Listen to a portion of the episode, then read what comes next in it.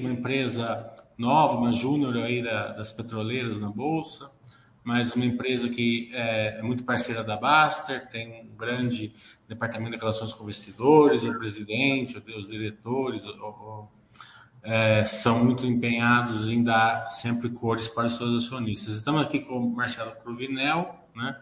É, gerente de RI, né, Marcelo? É isso? Exatamente.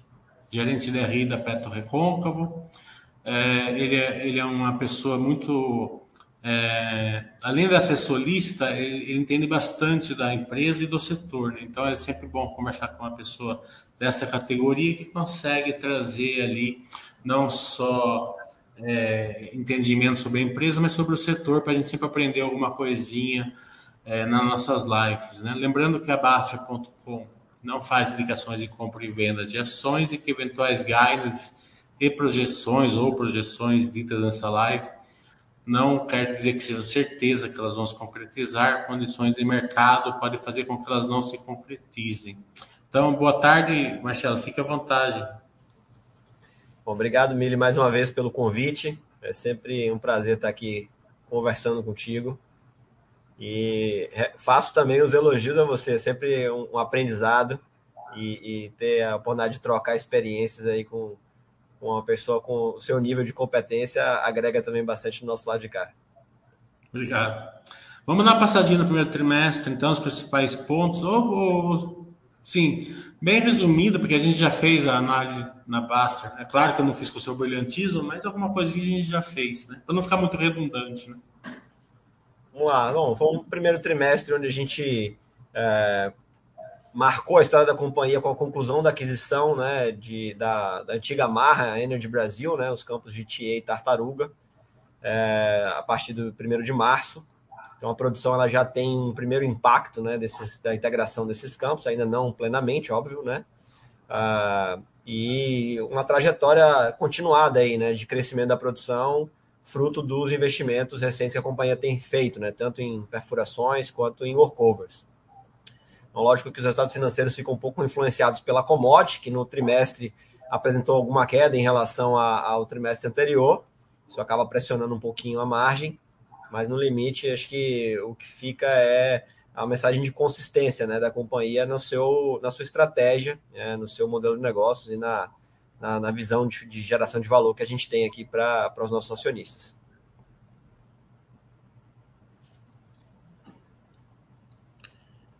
Hum, vamos falar da marca Energy. Energy. É, eu estava conversando com você em off, né? achei que a aquisição, assim, legalmente falando, foi uma aquisição que fez muito sentido para a empresa. Vocês pagaram um valor, no meu modo de ver, muito baixo, né? Então, é, fora desse valor muito baixo, se eu tiver certo, também fale assim, é, vai ter sinergias, é perto da onde vocês já estão, né? É, acredito que vocês também estão entrando em Sergipe depois dessa aquisição aí.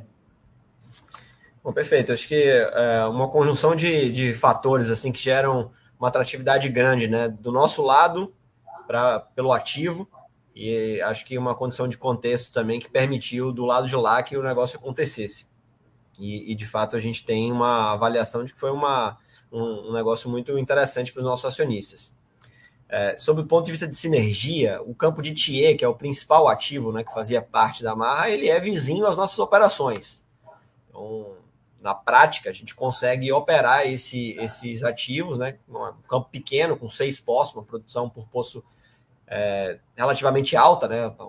Os padrões da Petrocôncavo, seguramente um, um, ativo com produtividade é, bastante interessante, né? Sem, sem grandes custos adicionais, né? A gente basicamente já tem toda uma infraestrutura né, de supervisão aqui de centenas de poços, né? De equipes de manutenção, né? De é, toda a estrutura de apoio para gerir um ativo do tamanho né, do, do polo remanso do polo Miranda, então ad, adicionar o campo de Thier a esse, a esse conjunto de ativos realmente é, significa muito pouco custo marginal, né, o que na prática vai promover uma certa diluição do custo do ativo Bahia. Tenho certeza que a gente vai chegar em algum momento a discutir custo o barril.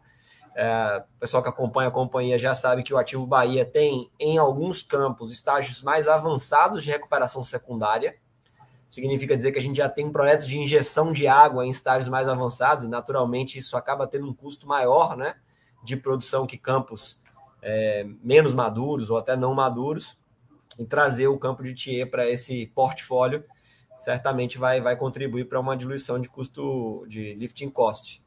Então, é, sobre esse aspecto, acho que um, uma grande atratividade, que é um campo que tem um petróleo com as características que a companhia também tem como alvo, né? um petróleo leve, doce, né? tem, costuma ter é, preços de realização bastante interessantes no mercado internacional, então dá uma condição da companhia monetizar bem o produto.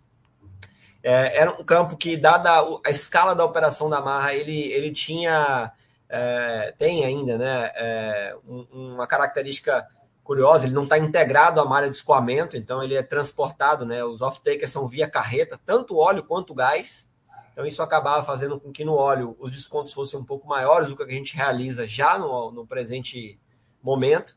E no gás é, você acaba optando por uma comercialização do gás rico em, via carreta, né? Com modelo de gás comprimido, que também monetiza muito inferior, em patamares muito inferiores ao que a gente faz hoje com a nossa produção que escoa viadutos. Então, abre uma oportunidade de a gente estar tá integrando essa, esse campo, a malha de escoamento, e futuramente monetizar a partir né, da, da, nossa estratégia de processamento e venda no mercado livre de gás.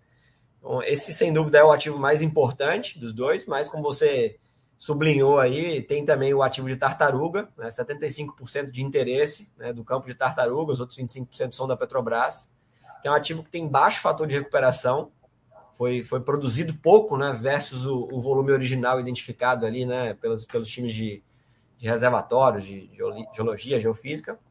É, é, um ativo que tem uma, uma característica um pouco diferente da, da, dos campos que a gente opera atualmente. Ele tem postos direcionais perfurados a partir da costa em direção à zona do reservatório que está embaixo d'água, né? Então, eles, eles são classificados como campo terrestre, mas eles têm essa característica traz alguns desafios adicionais aí do ponto de vista de, de engenharia mas também um ativo interessante, é um ativo menor, é, não foi o alvo da, da, da, da aquisição, né? não era onde se enxergava mais valor, mas de fato traz um pouco de diversificação e traz mais perspectivas. Falando sobre o lado da Mar, não sei, acho que talvez devesse abrir até espaço para você fazer alguma intervenção se tiver quiser esclarecer alguma, alguma coisa do nosso lado.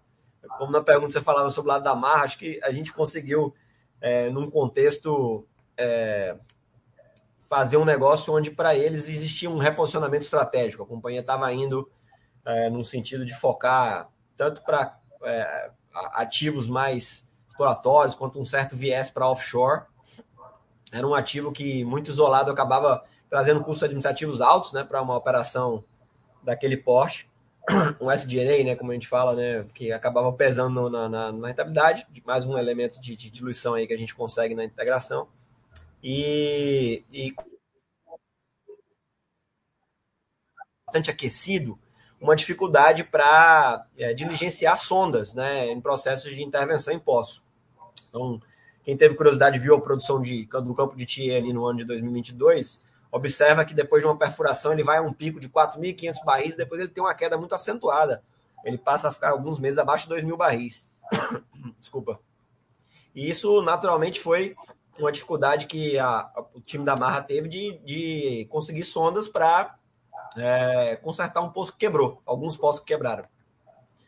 Então, a Petrocom tem a nossa estratégia verticalizada, né? Desculpa.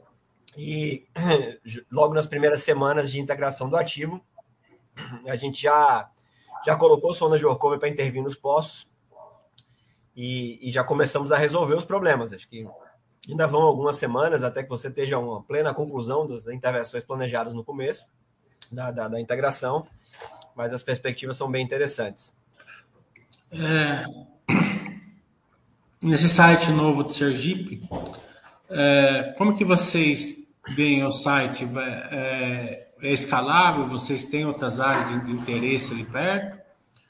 É, e também o Marcelo sempre falou, né, a gente sempre brincou aqui que a, a PetroRecôncavo não é uma, uma, uma, petro, uma empresa de, de, petróleo de exploração e produção, ela é só de produção. Né? Mas com essa aquisição vocês têm algumas áreas de exploração.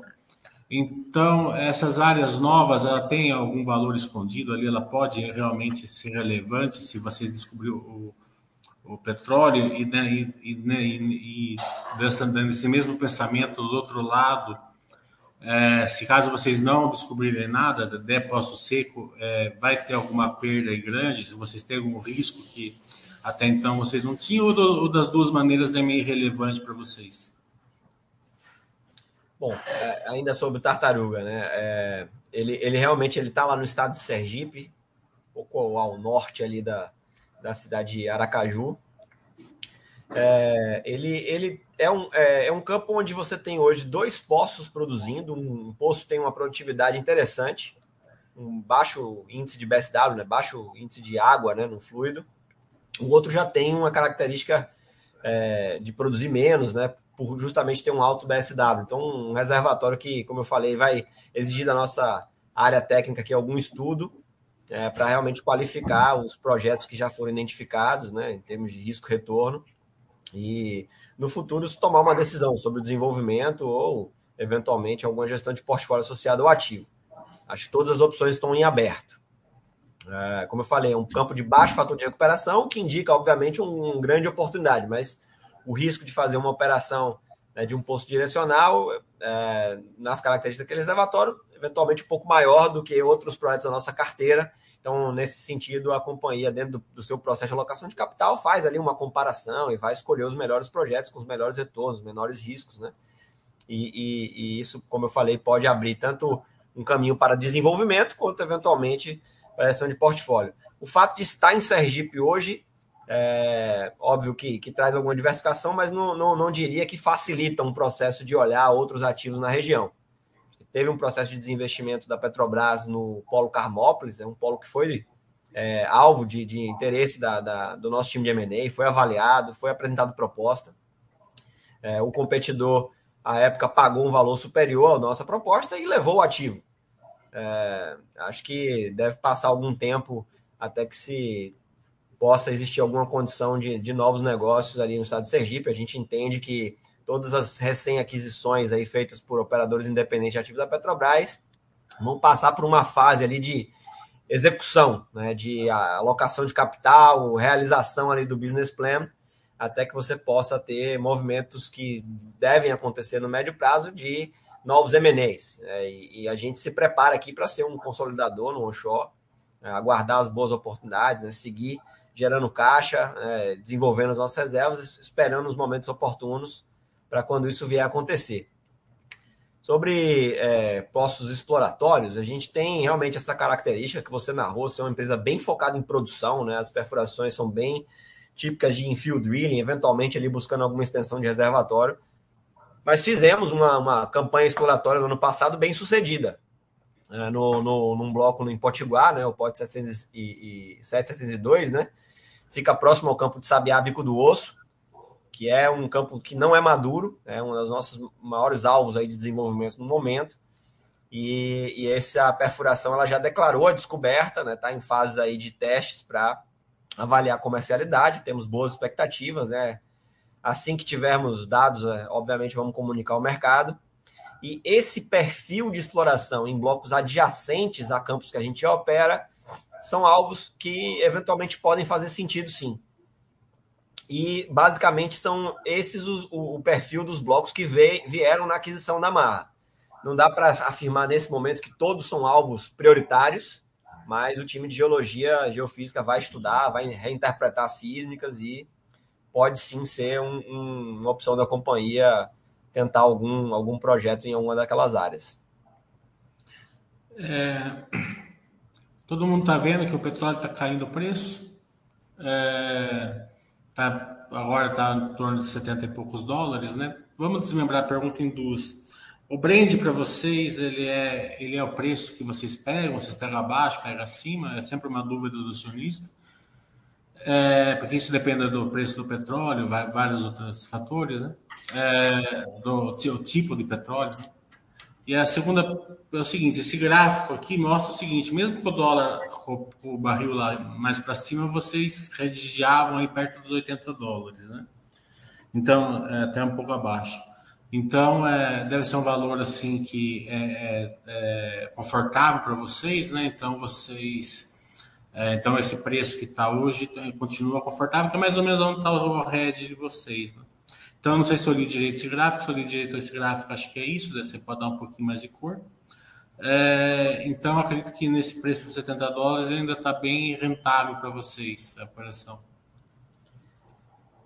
Pô, é, bom, com relação aos off-takers, a gente tem alguns contratos, né? A grande maioria com a Petrobras. Normalmente esses contratos eles têm um preço de referência, né? É, indexado ali a Brent ou a, as correntes, né? É, da, da ANP, né? Para os campos onde a gente tem produção, com um desconto que é, compreende ali um, um, um, fator de qualidade mais o um uso da infraestrutura para escoamento dessa produção. Então, normalmente tem um desconto versus Brent. Você olhar o preço de realização, a gente costuma colocar no relatório de resultados, e o Brent médio, você vai ver ali um delta, gira ali na casa de uns 8 a 10 dólares. É... Com relação à parte do hedge, a pergunta do hedge, realmente, a gente tem um legado né, de alguns contratos de hedge, que foram celebrados à época da aquisição de Riacho da Forquilha, era um covenant do financiamento para aquisição. É, esse covenant ele não existe mais, mas ele previa que você deveria manter redeada uma parcela da sua produção para os próximos 12 meses, e isso ia decrescendo, né, à medida que, que você ia avançando no tempo. Né? Então, do 3 a 24 caía, era 80% de, do, de 1 a 12, 60% de, de 3 a 24 e 40% de 25 a 36 para o petróleo de Riacho da Forquilha, no que era esperado lá para a curva 1P. Então, esse, esse, esse covenant ele deixou de existir porque foi feito um refinanciamento dessa dívida, né? foi feita uma nova dívida com pré-pagamento da, daquele financiamento, e ao se extinguir esse, esse covenant, a companhia optou por não rolar mais heads, né? não fazer novos heads. Mas, assim, a sua interpretação é correta. Assim, é, é, o fato de ter feito heads a esse patamar de preço indicam que a companhia tem, sim, é, uma resiliência grande no seu portfólio é, e, e, e é, consegue gerar valor mesmo a um perfil, de, a um patamar de Brent inferior que a gente tem hoje, né, sendo praticado. É, Bahia Terra, vocês têm aí um, uma oferta pela, pela participação da Petrobras na, na Bahia Terra. A gente está vendo aí que a que tem algumas questões políticas que estão tá interferindo tal. A gente não vai entrar muito nisso, que eu sei que é uma parte que vocês não têm nem controle e são e tem uma, uma parte sigilosa. É, vamos entrar assim mais ou menos é, cruzando com a estrutura capital, né? Que a estrutura capital de vocês está bem, tá bem tranquila, é, mesmo com o pagamento que vocês têm na Marra e outras aquisições. É, se caso acontecer, né, qual que é o plano da estrutura capital? Essa é a primeira pergunta.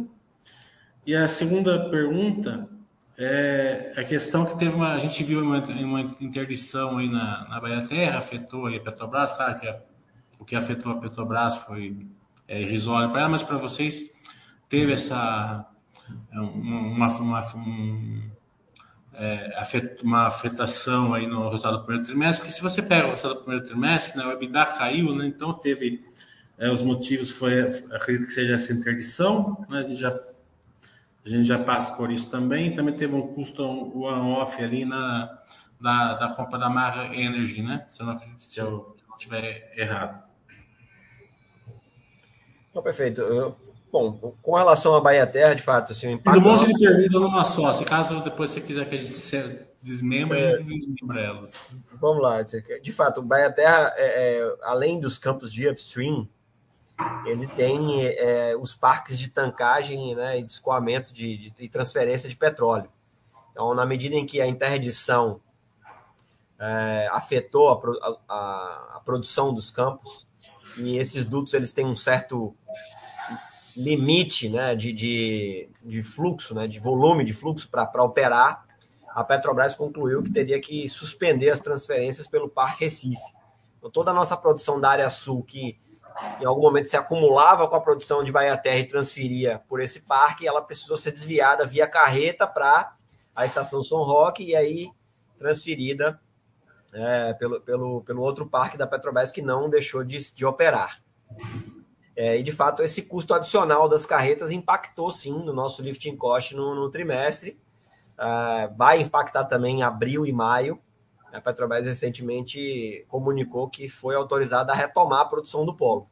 para junho isso já deve ser um problema superado. É, com relação à aquisição de Baia Terra, né, o negócio né, para aquisição, o status oficial, a gente continua é, como o, o, ofertante né, selecionado para negociações exclusivas em parceria com a Eneva, né, naquele consórcio 60-40, 60%, Petrorecôncavo, 40% Eneva. Então, nunca houve por parte da Petrobras uma comunicação que alterasse o status oficial mas na prática, como você mesmo comentou, pressão política e toda essa repercussão né, pós-troca de, de governo e troca de diretoria levaram a uma certa paralisação das negociações e, e, do nosso lado cabe aguardar para que eles decidam de fato que caminho eles querem seguir com, com esse ativo. É, é difícil é, especular sobre como vai voltar a produção do ativo, é, mas, assim, o paralelo mais direto né, é o campo de Carmópolis. Né? O Polo Carmópolis sofreu uma interdição também, e quando ele retornou, ele teve uma perda sensível na produção. Né? Nos primeiros meses, ele até já começou a dar alguma, alguma reação, mas é, é algo que, que, sem dúvida, afeta né? É, as condições de negociação. Né? A proposta pressupunha um determinado nível de produção, pressupunha uma, uma certa geração de caixa. Se esses parâmetros não, não, não, não existirem mais, certamente aqueles é, os econômicos da, da proposta acabam também não se sustentando. Então, pode eventualmente não ser interessante para a companhia, caso não se chegue a uma, uma compensação. Enfim, um, é um negócio que hoje diria que tem muitas incertezas de fato associadas. E aí você mencionou bem, a companhia tem um balanço forte, estrutura de capital né, saudável.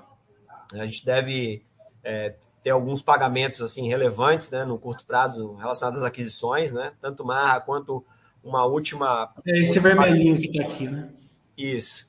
Nesse vermelhinho tem também é, aquisição de Riacho da Forquilha, tem um último pagamento contingente a uma extensão do campo de Riacho da Forquilha.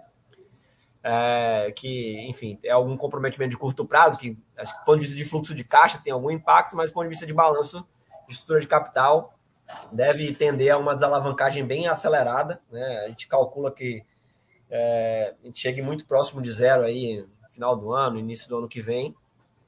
E, e, de fato, essa geração de caixa permite a companhia tanto estar tá bem posicionada para oportunidades inorgânicas que venham a acontecer, como para ser um pagador de dividendos, né? um gerador de caixa que, obviamente, remunera o seu acionista. Foi assim nos primeiros 18 anos da companhia, né? bastante dividendos é, retornados aí para os acionistas fundadores. A gente entende que em algum momento é isso que vai acontecer também. Nossos acionistas vão ter alguma regularidade de recebimento de dividendos por justamente ter uma empresa que gera bastante caixa. Se a gente olhar aqui, né, a gente vê que teve uma queda é, do EBITDA, no trimestre, a gente já falou, né, teve um custo off ali na Copa da Mar, teve a questão da interdição da, do Polo Bahia, queda do brand, né? Acho que foram esses os principais motivos. Em fevereiro, a gente também teve algumas questões associadas ao midstream, né? A gente Isso. teve uma parte da produção do ativo Potiguar, sobretudo impactada por um evento no duto, né, que liga Estreito B a PGN de Guamaré, a Unidade de Processamento de Gás Natural de Guamaré. Então, um evento que voltou a acontecer em abril, em maio. Então, realmente é algo que afeta um pouco os resultados do, desses períodos, mas, assim, é algo que a gente imagina que seja totalmente resolvido ainda no segundo trimestre. É, a gente tem acompanhado diariamente junto à Petrobras o esforço de manutenção para correção do problema. É, entendemos que até se prolongou mais do que seria razoável, né? Francamente, com um operador independente administrando, isso teria sido resolvido de forma muito mais diligente, muito mais rápida, teria causado muito menos impactos. Mas a gente é, opera esse duto desde dezembro de 2019, né? Opera transferindo gás por esse duto desde dezembro de 2019 e uma confiabilidade, confiabilidade muito alta. Então, um evento que realmente impacta os resultados desses dois trimestres, mas que a gente espera que não seja algo que venha a acontecer de novo. É, a gente vê aqui que o EBITDA caiu 14%, mas o lucro líquido caiu acho que acima de 50%, porque em cima de 50%, se eu não estou enganado, aqui não, não, tá, não dá uma percentual, mas se eu não estou enganado, é isso daí. É, a diferença, né, é, foi uma marcação a mercado da, da, dívida em dólar, foi isso? Tem, tem esses efeitos, tem efeitos também associados ali a, a, aos pagamentos de impostos, né? Você tem um efeito da, da entrada de, de, de Sudene no ano passado, numa comparação tri versus tri, isso também polui um pouco a análise. É, essa marcação a mercado a gente pode, a gente pode ajustar para ajustar o lucro? Ela, ela não caixa? Né? Só para. Porque a gente é, aqui no a gente ajusta, né? Sim. Tá. É. Hum, vamos lá para o limite em cost agora.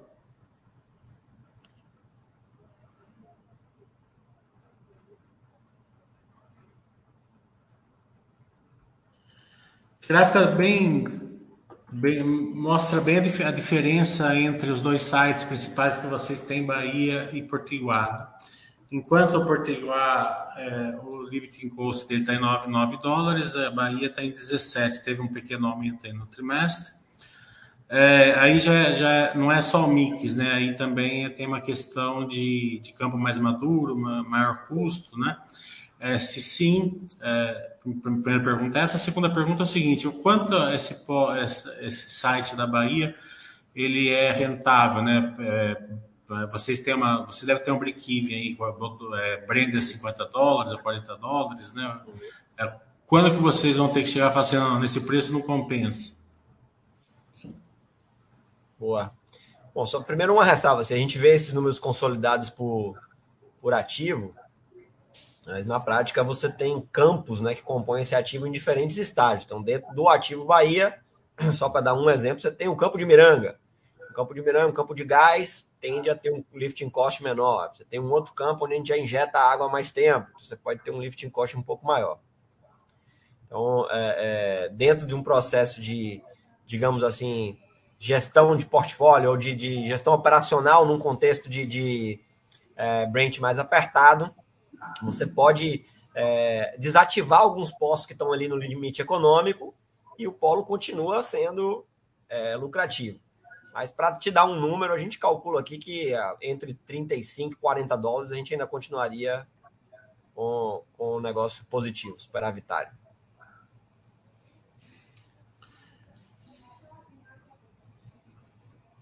Um portfólio bastante resiliente. Com certeza. É que quando o investidor pega um gráfico, ele está uma cor, porque ele vai falar, opa, por que, que tira 17 e outro 9, né? É. Então é sempre bom dar uma. Mas como eu comentei há pouco, assim, o campo de Thier entrando, né, sendo integrado à operação da Bahia, ele deve contribuir para diluir um pouco o lifting cost do ativo. E assim, a Esse gente pequeno aumento do, do lifting cost foi mix ou foi uma off? Vai, vai, vai dar uma queda? Vocês esperam uma é, queda? A gente, a gente entende que uma boa parte foi um on-off, sim. Você tem essas questões associadas à, à integração de marra que em, em março né, acabam trazendo alguma ineficiência.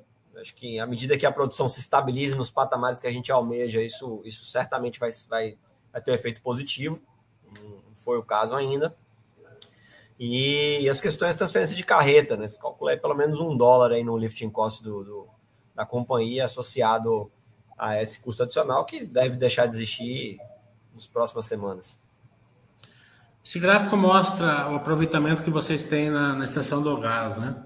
Sim. É, então, historicamente, aí vocês estão é, bem, bem resiliente, bem flat, né? Mas teve um degrau aqui nos, nos de janeiro até, até março, com a intensidade, com a maior intensidade em fevereiro, né? Então isso quer dizer o seguinte, para a pessoa entender, não é que vocês estão tirando menos gás, vocês estão tirando menos, o mesmo número de gás, mas você, ou mais, ou mais na verdade, na verdade, mas vocês estão tendo que queimar uma parte do gás que vocês não estão conseguindo escoar.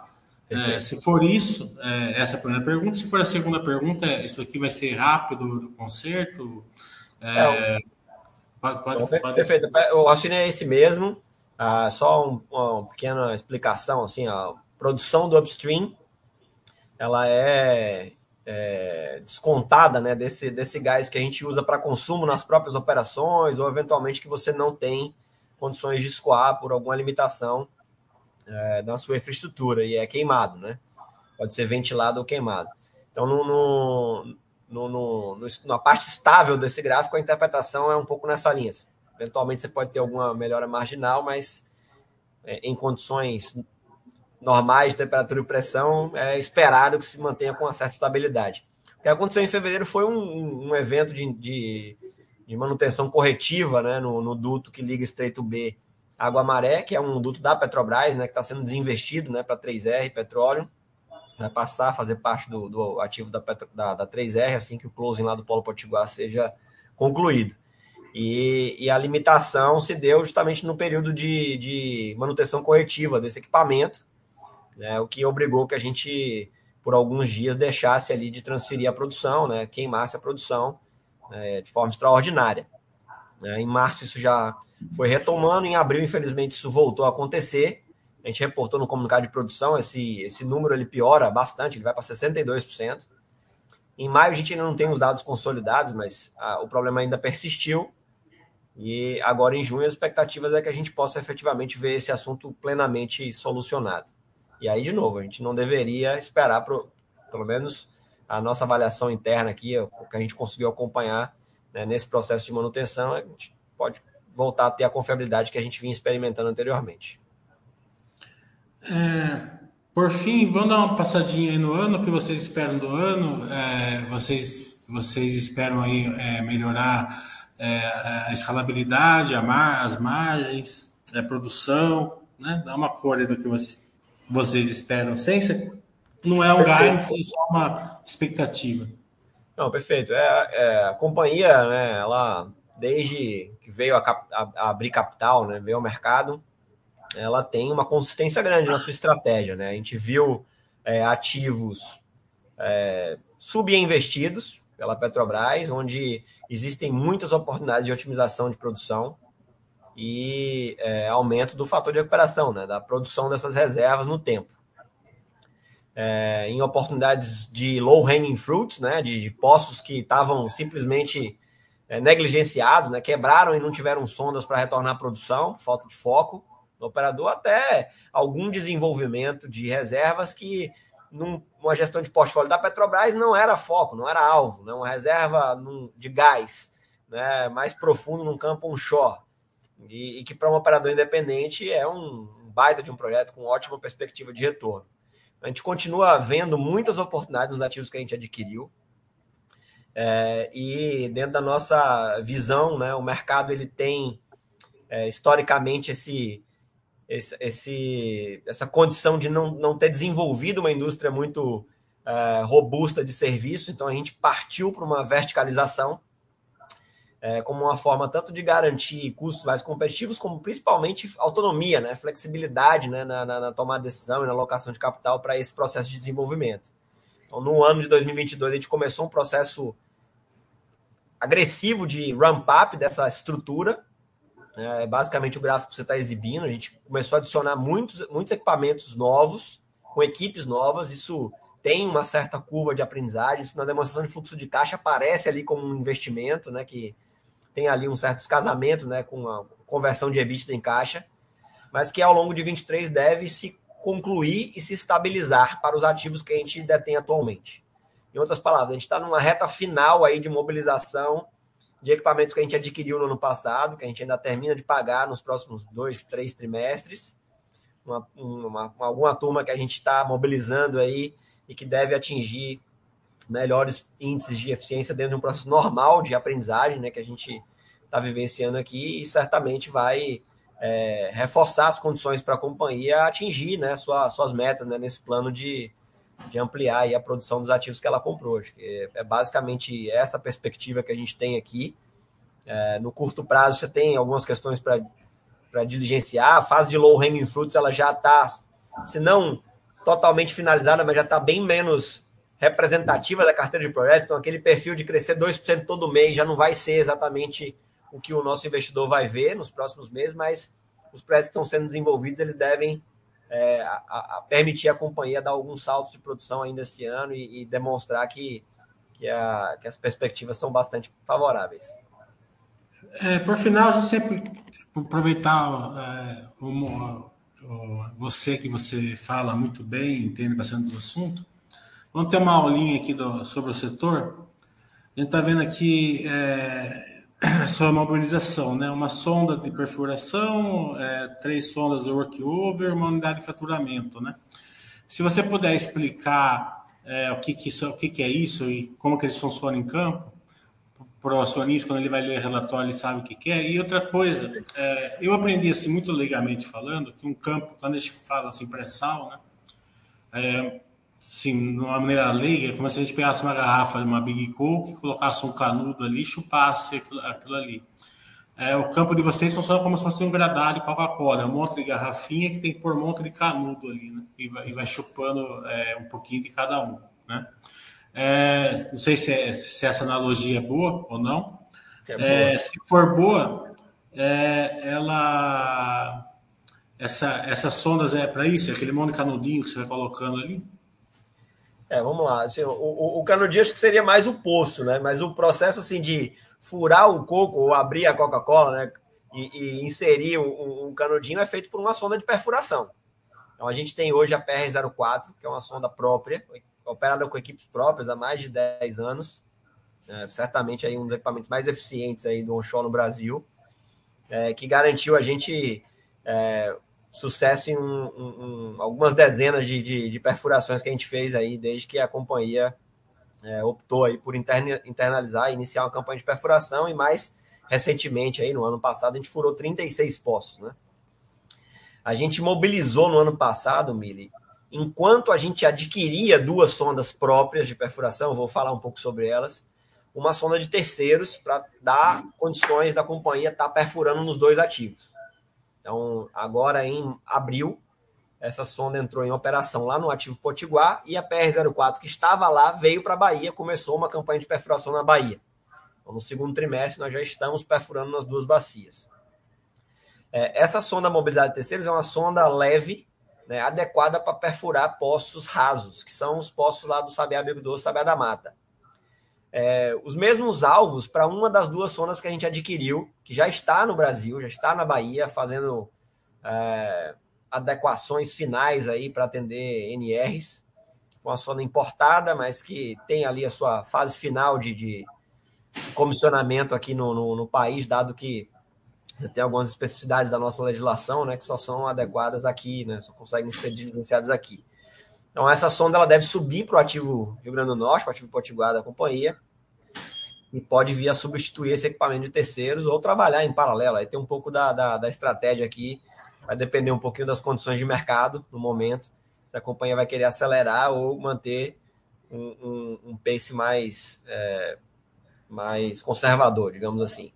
E você tem uma outra sonda própria, sendo também comissionada, né? hoje ela está lá nos Estados Unidos, é, que é uma sonda capaz de perfurar poços profundos. É, a nossa, só para você ter uma noção, essa sonda leve ela deve perfurar poços ali na, na casa de 600 metros. A PR-04 ela vai ali, ela consegue perfurar esse poço de 600 metros, mas ela é adequada para poços de 1.500 a 2.500 metros. E a gente está trazendo essa sonda pesada que vai ser capaz de perfurar tanto poços direcionais como a gente falou aqui dos poços de tartaruga, né? Como é, poços mais profundos vão ali até 4 mil, 5 mil metros. Então a companhia ela vai ter um, um, um acervo, um ativo né, de, de, de é, perfuração bastante é, adequado assim, para desenvolver todos os, os horizontes né, de, de, de, reservatórios que a gente tem aqui no, no programa. A gente está bastante animado com, com, essa, com essa perspectiva. Com relação às sondas de workover, é, toda intervenção em poço vai precisar de uma sonda de workover para poder remover tubos, hastes, equipamentos de fundo. Então, basicamente é um equipamento, parece um caminhão com um guindaste, uma série de equipamentos periféricos que te permite abrir o poço. Então, com segurança. Você tem ali equipamentos que isolam o poço em caso de ter alguma surgência, né? Kick de gás ou qualquer é, é, fluido que venha a estar tá saindo do poço. Então, ela consegue controlar o poço, ao mesmo tempo que ela vai acessar o poço para fazer a substituição ali dos equipamentos que ficam né, ali dentro, seja tubos, hastes ou bomba, enfim, o que, o que seja. Então, são, são equipamentos que permitem que a gente dê, faça essas intervenções. A companhia hoje já tem 13 equipamentos dessa natureza mobilizados, está mobilizando mais três equipamentos. Desses três, nem todos são próprios, alguns são alugados, tem um que é de terceiros. Então, além de reforçar a capacidade de execução, a gente também pode otimizar na medida que os, os equipamentos próprios são um pouco mais eficientes, você consegue também substituir equipamentos de terceiros, ganhando produtividade, né? fazendo mais barato, né? fazendo mais e mais barato. E além disso, a companhia tem toda uma linha de ser, serviços né, de, de campo para é, garantir aí, né, plenas condições de execução. Então, tem unidade de bombeio, tem PIG, tem cimentação, tem acidificação, então tem uma série de, de serviços típicos de companhia, serviços que a gente internalizou ao longo do tempo, com destaque para esse de fraturamento, que é um equipamento que te permite é, basicamente inserir um fluido a alta pressão no reservatório, um fluido que normalmente se dissolve com o tempo e basicamente cria ali uma fratura na rocha e permite que a produção escoe né, em direção ao poço com mais facilidade. A gente às vezes tem essa ilusão da piscina de petróleo que está embaixo da terra, não é assim, né? São arenitos, então são, são formações rochosas que têm porosidade por onde o fluido escoa. Então, quando você faz essa fratura, eventualmente você acessa bolsões né, desse reservatório que se conectam ali com, a, com, com, as, né, com, com reservatório, né? conseguem escoar para o poço, e aí o método de elevação artificial traz ele, ele para a superfície. Então, um equipamento que também vem com a capacidade superior ao que a gente já opera, né? vai permitir a gente fazer é, fracs de mais volume, ou seja, fracs maiores, né, que possam é, é, ter é, mais efetividade. Também podem ser equipamentos que podem ser combinados, né, dando ainda mais flexibilidade aí para time de reservatórios propor projetos mais robustos. É, então, acho que é isso. Se eu não perguntei alguma coisa, Marcelo, fica à vontade. Acho que cobrimos toda a pauta. É, também achei. Mas é, como você é um especialista, eu sempre pergunto, né? Porque. A gente fica à disposição sempre que precisar esclarecer qualquer ponto adicional. Os investidores aqui da Basta que quiserem entrar em contato com a RI, a gente está sempre à disposição. Né? O e-mail é ri.petrecom.com.br. Precisando, não hesitem em, em, nos acionar. A gente tenta atender todo mundo o mais rápido possível, com maior atenção né, que todos os investidores merecem. Quero agradecer muito a Marcelo Provinel, gerente da RI da Petro Recôncavo, também ao é, a, a, empresa Petro Recôncavo, uma empresa, como eu sempre falei, muito é, é, dada aos seus acionistas minoritários, sabe a importância desse relacionamento. Então, já é, coloco o convite aqui para vocês, daqui uns seis meses, fazer uma outra live de follow-up para a gente sempre ter uma, cor, uma boa cor aí entre o relacionamento é, acionista minoritário e empresa. À disposição.